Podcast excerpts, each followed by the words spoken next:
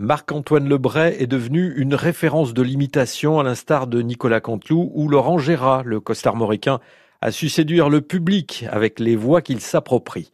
Le jeune imitateur a bien grandi depuis sa première apparition télé chez Patrick Sébastien, aux côtés de Laurent Chandemerle, puis un passage chez les Guignols de l'Info, des interventions dans les émissions de Cyril Hanouna ou Laurent Ruquier, sans oublier la radio. Tout lui réussit. Marc-Antoine Lebray est de retour sur scène avec un show inédit, une soixantaine de voix de Julien Lepers à Didier Deschamps, en passant par Emmanuel Macron, tout en ajoutant de nouvelles personnalités comme Kylian Mbappé, Christophe Castaner et Mika.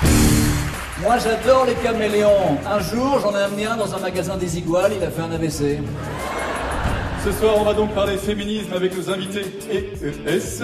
A commencer par Chantal là-dessous. Alors mon petit Barthès, On a le slip tiré de président on vient votre agenda.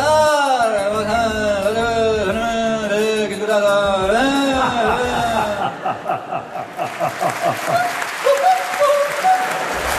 On va installer des escaliers standards à l'Élysée pour Brigitte Parce que c'est notre projet 1200 candidats, le jeu Bon, ça a été une belle soirée, hein. Mes dents de lait, moi, on vous remercie. Télévision, cinéma, football, toutes les personnalités sont bonnes à reprendre, ce qui demande évidemment un peu de travail à l'imitateur, comme il le rappelait sur France 2. Je regarde la télé, j'écoute la radio également, et ensuite je m'enregistre. Euh, j'enregistre mes voix que je montre plus tard à, à mes auteurs, Grégoire Day et Arsène.